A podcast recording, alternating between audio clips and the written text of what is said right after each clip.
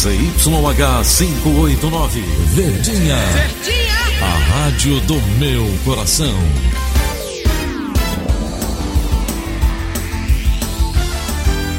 Rádio Notícias, Verdes Mares, 810. Atenção, emissoras do interior, para o top de 5 segundos.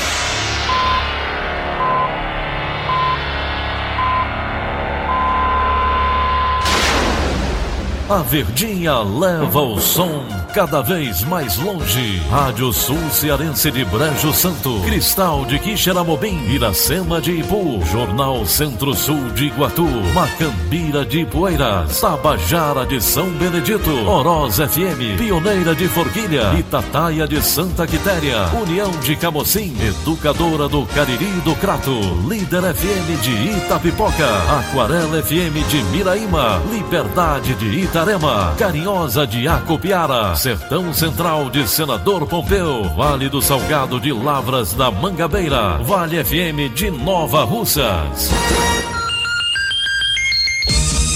São 6 horas e 31 minutos. Muito bom dia. Hoje, quinta-feira, dia 12 de setembro de 2019. Vamos aqui para as manchetes do Rádio Notícias Verdes Mares. Servidores dos Correios do Ceará aderem à greve nacional. Caso GG e Paca. Justiça ouve testemunhas de acusação em Aquirás. Lei que proíbe a comercialização do canudo de plástico é aprovada em Fortaleza. Pesquisa da UFC revela como anda o sono do adolescente cearense. Imposto polêmico. Tentativa de recriar CPMF recebe onda de críticas. Estas e outras notícias em instantes. CYH 589. Verdes Mares AM. Rádio Notícias Verdes Mares. 6 e 32 os servidores dos Correios do Ceará aderiram à greve geral nacional por tempo indeterminado. A paralisação foi decidida em assembleias realizadas em diferentes estados do país e a paralisação já começou nesta quarta-feira. Funcionários da agência dos Correios em Iguatu, no centro-sul cearense, também aderiram à greve. O repórter do Sistema Verdes Mares, na região Vandenberg Belém, é quem traz as informações. Aqui na agência dos Correios em Iguatu, os serviços também estão afetados. O atendimento está sendo realizado somente para prioridades. Os trabalhadores protestam contra o reajuste de 0,8% oferecido pela empresa, como explica Reinaldo Gomes, representante sindical. A gente vê essa situação com a empresa, é, ela foi truculenta, a gente tentou várias vezes, né, por mediação do TST, em que a empresa não compareceu.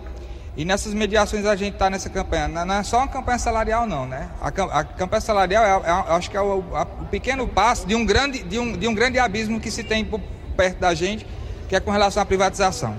A categoria que em Guatu está com os braços cruzados e luta pelo objetivo de defender os direitos conquistados em prol de melhores salários e condições de emprego. Por trás disso ainda tem a retirada de vários direitos conquistados ao longo do ano como, como a retirada de alguns itens do nosso Vale Alimentação, a retirada de alguns membros da nossa família do, do plano de saúde, e assim vai, né? São outras retiradas de direito que foram vários anos e anos sendo conquistados, né? O movimento será por tempo indeterminado e todos os serviços dos Correios serão afetados, como explica Reinaldo. Quanto isso, o movimento do Brasil todo é, continua por tempo determinado. A gente tem várias agências fechadas, a Iguatu fechou, não está atendendo. Algumas agências do interior também aqui da região Centro-Sul também estão fechadas. E no Brasil em peso está havendo essa grande mobilização. Vandenberg Belém para a Rádio Verdes Mares. Pesquisadores da Embrapa e da UFC estudam utilizar a fibra do caju no combate à obesidade humana. A reportagem é de André Costa. As pesquisas tiveram início em 2014 com dietas aplicadas primeiramente em animais. Neste ano, após meia década de estudos, o grupo colheu os primeiros resultados e eles foram bastante animadores. Os animais submetidos à dieta em fibras do bagaço de caju, que foram processadas em laboratório, tiveram redução do peso e da gordura abdominal. Para chegar a esse resultado, os cientistas retiraram açúcares e outros compostos de baixo peso molecular das fibras, antes de inserirem na alimentação dos animais. Outros resultados alcançados foram a prevenção do aumento da glicemia, das taxas de insulina no sangue e dos triglicerídeos. Agora, a pesquisa entra em uma segunda fase, que será avaliar o potencial das fibras para a prevenção da obesidade em humanos. Esta etapa deve durar, de acordo com pesquisadores, de 3 a 4 anos. A perspectiva é contribuir para o desenvolvimento de um novo ingrediente para a indústria alimentícia, a partir de uma matéria-prima regional com bom potencial funcional e nutricional. Andra Costa para a Rádio Verdes Mares. 6h36. Economia. Os estudos para a concessão do terminal de cargas do Porto do Mucuripe, em Fortaleza, devem ser apresentados pelo governo federal no primeiro semestre de 2020. Quem tem os detalhes é o repórter Hugo Renan. Os estudos para a concessão do terminal de cargas do Porto do Mucuripe, em Fortaleza, devem ser apresentados pelo governo federal no primeiro semestre de 2020. A informação foi confirmada pelo secretário nacional de Portos, Diogo Piloni. Ele esteve no Ceará para a primeira reunião com a nova diretoria da Companhia Docas do Ceará. A gente hoje não tem no radar a concessão do porto como um todo. Né? Uhum. A gente tem sim no radar a perspectiva de realização de, de leilões de terminais dentro do porto. É, então, é, para isso, nós temos aí já sendo iniciados é, em parceria, né, mais uma vez, entre o Ministério de Infraestrutura, né, por meio da Secretaria Nacional de Portos e Portos Fluviários e a administração da Companhia Docas do Ceará. Então a gente deve ter é, é, certamente é, já alguns estudos sendo é, apresentados a partir aí do primeiro semestre do ano que vem. Piloni aproveitou a visita para conhecer o terminal de passageiros do Porto, que já vai ser concedido no próximo ano. Ele elogiou a infraestrutura do terminal e disse que o equipamento é atrativo para o setor privado. Em sua visita ao Ceará, o secretário foi ainda ao porto do Pecém. Segundo ele, o objetivo foi conhecer as experiências em relação à parceria com o porto de Roterdã, na Holanda. Principalmente aprender um pouco sobre como foi a transação de compra de 30% das ações do porto pelo porto de Roterdã, quais foram as salvaguardas, né, que da perspectiva do novo entrante, do novo acionista, foram exigidas, né, quais salvaguardas foram exigidas para que houvesse essa transação, é, como se fez atrativo para um novo acionista, que a gente considera privado, né, embora o Porto de Rotterdam seja é, originalmente lá na Holanda uma instituição pública, mas ela tem uma ótica privada na participação do negócio. Confira a reportagem completa no site do Diário do Nordeste. Hugo Renan do Nascimento para a Rádio Verdes Mares. Chegam ao fim as divergências entre o complexo portuário do Percem e a companhia siderúrgica também lá do Percem. Quem vai trazer os detalhes para a gente é o Egídio Serpa. Muito bom dia para você, Egídio. Bom dia, bom dia, ouvintes. Em primeira mão, os presidentes da Companhia de Desenvolvimento do Complexo Industrial e Portuário do PECEM, a CIP-SA, Danilo Serpa, e da Companhia Siderúrgica do PECEM, CSP, Cláudio Bastos, reuniram-se ontem em um almoço só os dois. Eles trataram de superar algumas divergências que surgiram entre as duas grandes empresas. A CSP tem reclamado que sua produtividade poderia ser maior se já estivessem prontas e em funcionamento a segunda ponte de acesso ao Porto do Pecém e a Estrada das Placas, e se pudesse a CSP sozinha operar o pier número 1 um do porto, onde compartilha com as usinas hidrelétricas a descarga de carvão mineral. A CSP também reclama da situação de quase intransitabilidade da rodovia CE 155, que liga a BR 222 ao Porto do Pecém. Danilo Serpa e Cláudio Bastos não deram informações sobre o que ficou decidido durante o almoço, mas uma fonte ligada aos dois disse a mim ontem à noite que as duas partes superaram as divergências, razão porque as suas relações voltaram à normalidade. Uma segunda informação: os funcionários dos Correios, em greve desde ontem em quase todos os estados brasileiros, o Ceará no meio, estão dando um tiro no pé o governo Bolsonaro tem agora mais motivo para privatizar os Correios, cuja dívida é superior a 2 bilhões de reais. Egídio Serpa para o Rádio Notícias Verdes Mares. Tentativa de recriar a CPMF recebe onda de críticas. Informações com Carolina Mesquita.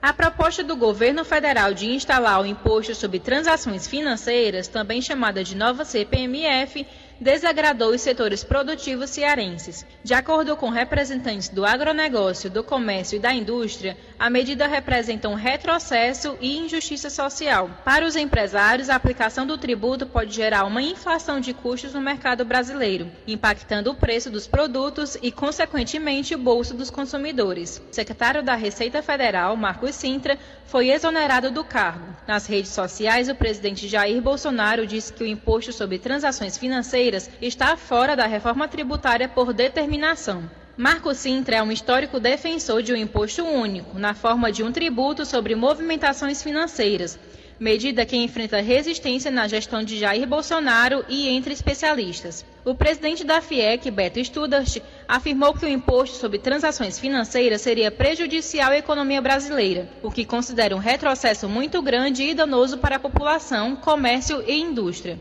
O presidente do Cindy Lojas, Cid Alves, avalia que a proposta apresentada pelo governo federal remodela a CPMF, uma experiência que, de acordo com ele, não funcionou como deveria, caracterizando o ITF como uma ideia que colabora com a injustiça social no país. Já o diretor de agronegócios do LID Ceará, Tom Prado, pondera que o setor aprova a medida se ela viesse acompanhada da desoneração da folha de pagamento. Ele avalia que a redução da carga tributária possibilitaria a abertura de novos postos de trabalho pelo setor produtivo nacional.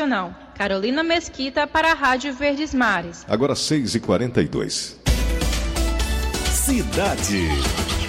Pesquisa acadêmica realizada com estudantes do ensino médio aqui em Fortaleza apontou que adolescentes têm sono insuficiente à noite ou sonolência excessiva durante o dia, prejudicando o desempenho escolar. Márcio Dornelles traz mais detalhes. Cerca de 55% de estudantes entre 14 e 17 anos têm sono insuficiente e 48% apresentam sonolência diurna excessiva, conhecida como SDE. Os dados estão no estudo do Laboratório de Sono e Ritmos Biológicos da Universidade Federal do Ceará, UFC, quando foram consultados 11.525 adolescentes de 127 escolas públicas de Fortaleza durante o ano de 2015. Segundo a pesquisa, o problema é mais frequente entre matriculados em tempo integral. 70% afirmam dormir menos de 8 horas por noite. Em seguida, vem os de turno matutino, 63% e noturno 56%. Os menos afetados são os que estudam à tarde, 38,2% dormem menos que o ideal. Os padrões se repetem quando os números se referem a estudantes que assumem ter sonolência diurna excessiva. Questionada sobre estímulos e ações para estudantes, a Secretaria de Educação do Ceará afirmou que a instituição realiza estudos para tornar mais produtivo o período em que o aluno se encontra na escola. Mas, para promover qualquer mudança, a Secretaria afirma que precisa se articular com instituições parceiras que colaboram no dia a dia da escola, como os municípios, na questão do transporte escolar, por exemplo. O próximo passo da equipe da UFC que realizou o estudo é analisar os dados para avaliar que tipo de intervenções são possíveis, como a educação em saúde para essa faixa etária da população. Márcio Dornelles para a Rádio Verdes Mares. São 6h44. Polícia. Polícia. A Justiça ouviu nove testemunhas de acusação do caso GG e Paca nesta quarta-feira, na primeira audiência de instrução criminal do processo. Paulo Sadá traz mais detalhes. Olá, o local onde estava previsto o julgamento do habeas corpus do piloto Felipe Ramos Moraes, pela terceira vez, essa sessão é adiada. O TJ não explicou o motivo. Já a primeira audiência de instrução do caso foi realizada no Fórum de Aquiraz. A audiência teve forte esquema de segurança de PMs do raio e policiais civis da Draco. A rua de acesso foi bloqueada para garantir a tranquilidade às testemunhas. Foram chamadas nove testemunhas de acusação, doze advogados dos réus, três promotores de justiça e três juízes que foram o colegiado. Os juízes ouviram as partes e coletaram o maior número de provas. Os traficantes, Rogério Jeremias Simone, o GG do Mangue, e Fabiano Alves de Souza, o Paca, comandavam uma facção criminosa com atuação em todo o país. Eles foram assassinados em uma emboscada numa reserva indígena em Aquiraz no ano passado, na região metropolitana de Fortaleza. Paulo Sadar para a Rádio Vesmar. 6 e 45 Em instantes, lei que proíbe a comercialização do canudo de plástico é aprovada em Fortaleza. Rádio Notícia Verdes Mares. A Bárbara Sena está na redação integrada do Sistema Verdes Mares. Ela traz para a gente as últimas informações. Muito bom dia para você, Bárbara. Bom dia, Frank. Bom dia, ouvintes. Uma adolescente de 17 anos foi morta a tiros quando passeava com a filha de dois anos em uma praça do bairro Picuí, em Calcaia, durante a noite desta quarta-feira.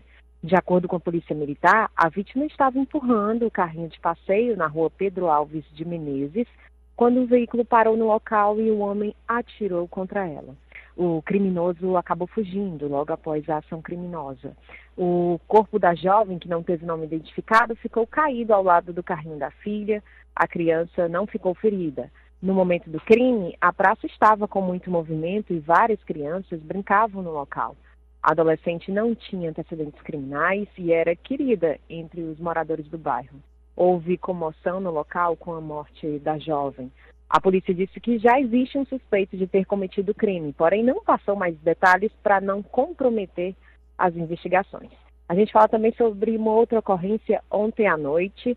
Agentes da Guarda Municipal de Fortaleza auxiliaram no parto de uma grávida após a bolsa dela romper dentro de uma residência no bairro Janguru Sul.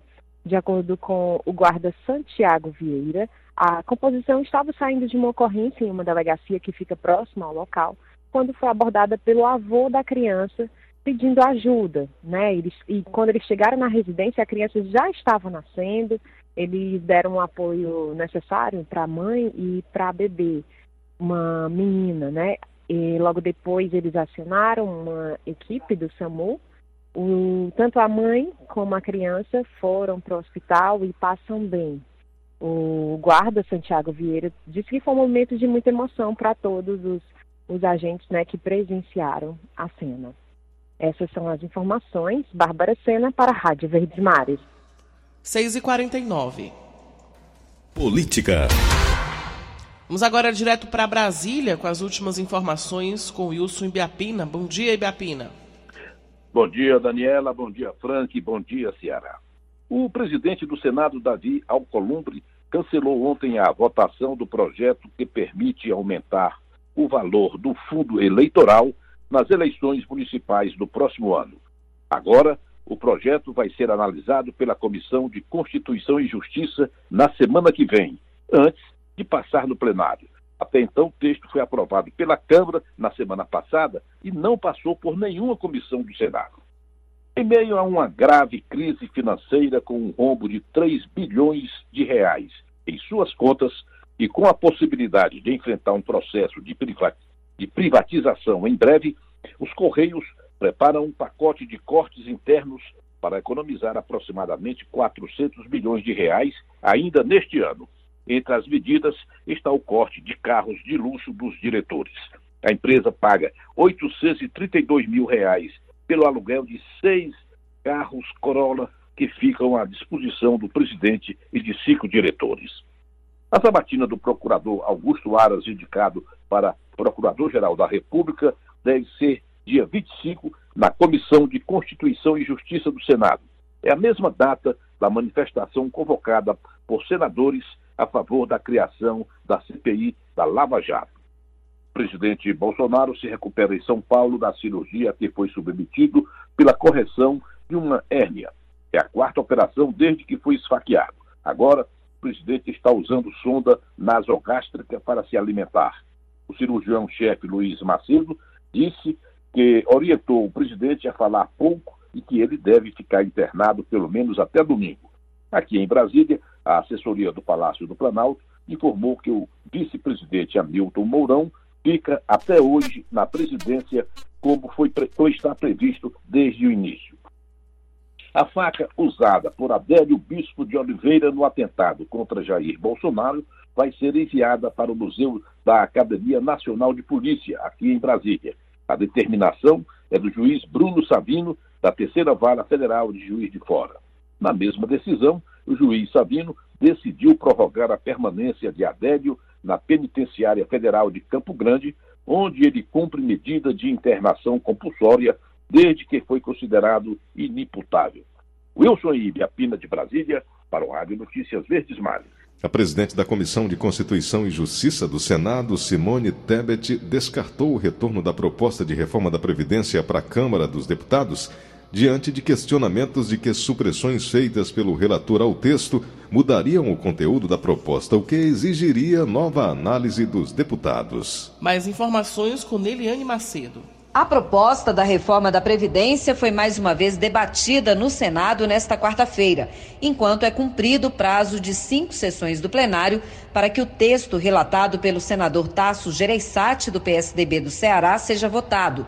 Nesta quarta-feira, o relator respondeu a questionamentos sobre supressões feitas ao texto que poderiam mudar o conteúdo da proposta e exigiria uma nova análise dos deputados. O retorno da matéria à Câmara foi descartado. O senador disse que as mudanças feitas no Senado não afetam o mérito da proposta, mas admitiu que as alterações, emendas que podem ser apresentadas pelos senadores, serão incorporadas na PEC paralela, que trata da previdência de estados e municípios para evitar o atraso da votação do texto principal no plenário. O entendimento do relator é que a maioria dos colegas senadores vai votar favoravelmente a proposta. A expectativa da presidente da Comissão de Constituição e Justiça, senadora Simone Tebet, é que a análise das emendas e a votação do texto em primeiro turno no plenário ocorram no dia 24 deste mês, numa terça-feira. De Brasília, Neliane Macedo, para a Rádio Verdes Mares. A Câmara Municipal de Fortaleza aprovou o projeto de lei que proíbe a comercialização de canudos plásticos na capital. Flávio Roveri acompanhou a sessão e traz mais informações. Hoje eles são encontrados por toda parte. Para cada bebida, um canudo. O problema é que comumente eles são descartados na natureza e o material demora alguns séculos para se decompor. Por isso, os canudos plásticos viraram vilões do meio ambiente e, por decisão quase unânime da Câmara Municipal de Fortaleza, estão com os dias contados na capital. O projeto é do vereador Iraguaçu Filho, do PDT, e estava em discussão desde o ano passado. A questão ambiental é séria e Canudo hoje representa 4% do lixo marinho nos oceanos. Isso é um problema sério que tem afetado muito a fauna marinha de pequeno e médio porte. O único voto contrário foi do vereador Odécio Carneiro, do Solidariedade. Ele demonstrou preocupação quanto ao custo para o pequeno comerciante. É mais fácil você trabalhar uma lei impositiva ou fazer um projeto gradativo de um, dois, três anos? Essa é a pergunta que tem que ser respondida. Agora, com os trâmites restantes, o retorno do projeto à Comissão de Constituição e Justiça e depois ao plenário para a redação final, a expectativa é que o projeto esteja nas mãos do prefeito Roberto Cláudio em 15 dias. Então, o prefeito tem mais 15 dias úteis para sancionar e tornar o projeto lei. Os comerciantes de atacado e varejo terão seis meses para se adaptar às mudanças. As multas vão de 1.065 reais a 6.390 reais. Microempresários terão abatimento em 25%. Microempreendedores individuais de 50%. É o caso da Brisa, que vende coco na beira-mar. Ela diz que vai se adaptar à nova lei, mas espera que os fornecedores se adaptem antes. Rio de Janeiro já tem, né? Eles já já estão consumindo os canudinhos de papel e aqui em Fortaleza ainda não tem. Fica muito caro a gente, vamos dizer, é, comprar de outro estado para vir para aqui. Carla é carioca e diz que a adaptação no Rio, primeira capital a aprovar lei semelhante, foi rápida. Em um mês, as pessoas conseguiram se adaptar, porque eles co colocaram os canudos inox e aí todo mundo pôde ter o canudo inox e se adaptaram muito rápido. Laira garante que sempre anda com o canudo pessoal guardado na bolsa. Hoje acabou esquecendo. É de metal, você faz sua própria higiene e todo mundo hoje em dia usa na bolsa, sem problema nenhum. E eu achei que a adaptação foi até rápido. Flávio Roveri, para a Rádio Verdes Mares. Vamos agora ao comentário do Inácio Aguiar, editor de política do Sistema Verdes Mares. Bom dia, amigos da Verdinha. A quarta-feira terminou com o presidente Jair Bolsonaro, ainda internado, ordenando a demissão do secretário da Receita Federal, Marco Sintra. Mais um capítulo da tumultuada relação que o presidente mantém com seus auxiliares indiretos. Sintra era auxiliar mais direto do ministro Paulo Guedes, lá da Economia. Mas por que mesmo ele foi demitido? Por conta de uma proposta polêmica, que é a recriação de um imposto nos moldes das antigas CPMF sobre movimentações financeiras. O presidente disse nas redes sociais que pediu a demissão de Sintra porque não considera conveniente neste momento a recriação da CPMF, que viria como um novo imposto. Neste sentido, a avaliação do presidente é correta. Não há mais brasileiro que aguente um aumento de carga tributária, não é mesmo? A equipe econômica, por outro lado, tenta criar fontes de receita para resolver o problema das contas públicas. Só causou estranheza a demissão do chefe da Receita Federal, porque o próprio ministro Paulo Guedes, aqui mesmo em Fortaleza, na semana passada, havia defendido a recriação do imposto e que isso seria colocado dentro da proposta de reforma tributária que o governo ainda vai mandar para o Congresso Nacional. Os acontecimentos de ontem mostram, entretanto, que, por enquanto, a hipótese de recriação do imposto parece ter sido superada. Inácio Aguiar para a Rádio Verdes Mares. 6h57. Futebol. Vamos agora direto para a sala dos esportes com Luiz Eduardo. Bom dia, Luiz. Bom dia, Taça Fares Lopes. O time do Ferroviário voltou a atuar no seu estádio, no Elzi Cabral, o grande estilo venceu a equipe do Pacajus pelo placar de 1 a 0. Gol da partida, marcado por Isaac Prado, em cobrança de pênalti. Com triunfo, o Ferrão chega a seis pontos da tabela, empatado com o Horizonte. O líder da competição é o Calcaia, com oito pontos. A próxima partida do Ferroviário pela Fares Lopes será no próximo sábado, dia 14, contra o Horizonte, 15 horas e 30 minutos, no estádio Domingão. Já o Pacajus joga também no sábado, 19 horas e 30 minutos, no estádio Presidente Vargas, contra o Atlético Cearense. Copa do Brasil começou a decisão nesta quarta-feira, em jogo realizado na Arena da Baixada. O Atlético Paranaense venceu o Internacional pelo placar de 1 a 0, gol marcado por Bruno Guimarães. O Atlético Paranaense joga agora a partida de volta, próxima quarta-feira, dia 18 de setembro, no estádio Beira Rio, pelo empate. O Atlético Paranaense nunca conquistou a Copa do Brasil. Já o Inter conquistou a única vez em 1992. Luiz Eduardo para a Rádio Verdes Mares. Mais de 150 varejistas da antiga loja de material de construção Tem de Tudo ainda estão sem receber o pagamento de rescisão contratual e o FGTS. A rede de varejo encerrou as atividades há cerca de 20 dias na cidade de Fortaleza. Nesta quarta, um grupo de 30 empregados da empresa recorreu ao Sindicato dos Comerciários de Fortaleza para tentar resolver a questão. Um ex-funcionário, que preferiu não ser identificado, contou que desde o dia 21 de agosto, quando a loja fechou, os trabalhadores não receberam qualquer informação sobre como deveriam proceder para receber os valores. Além das duas lojas de Fortaleza, nos bairros Edson Queiroz e Parangaba, atende tudo e encerrou também em agosto as atividades nos estados do Maranhão e Pernambuco.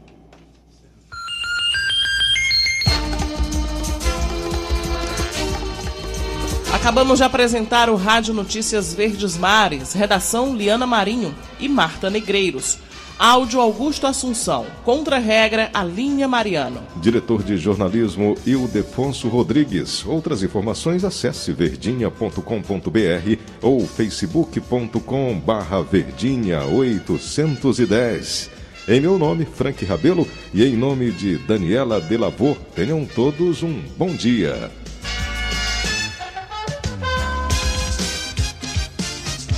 Segunda sábado, seis e meia da manhã. Rádio Notícias Verdes Mares.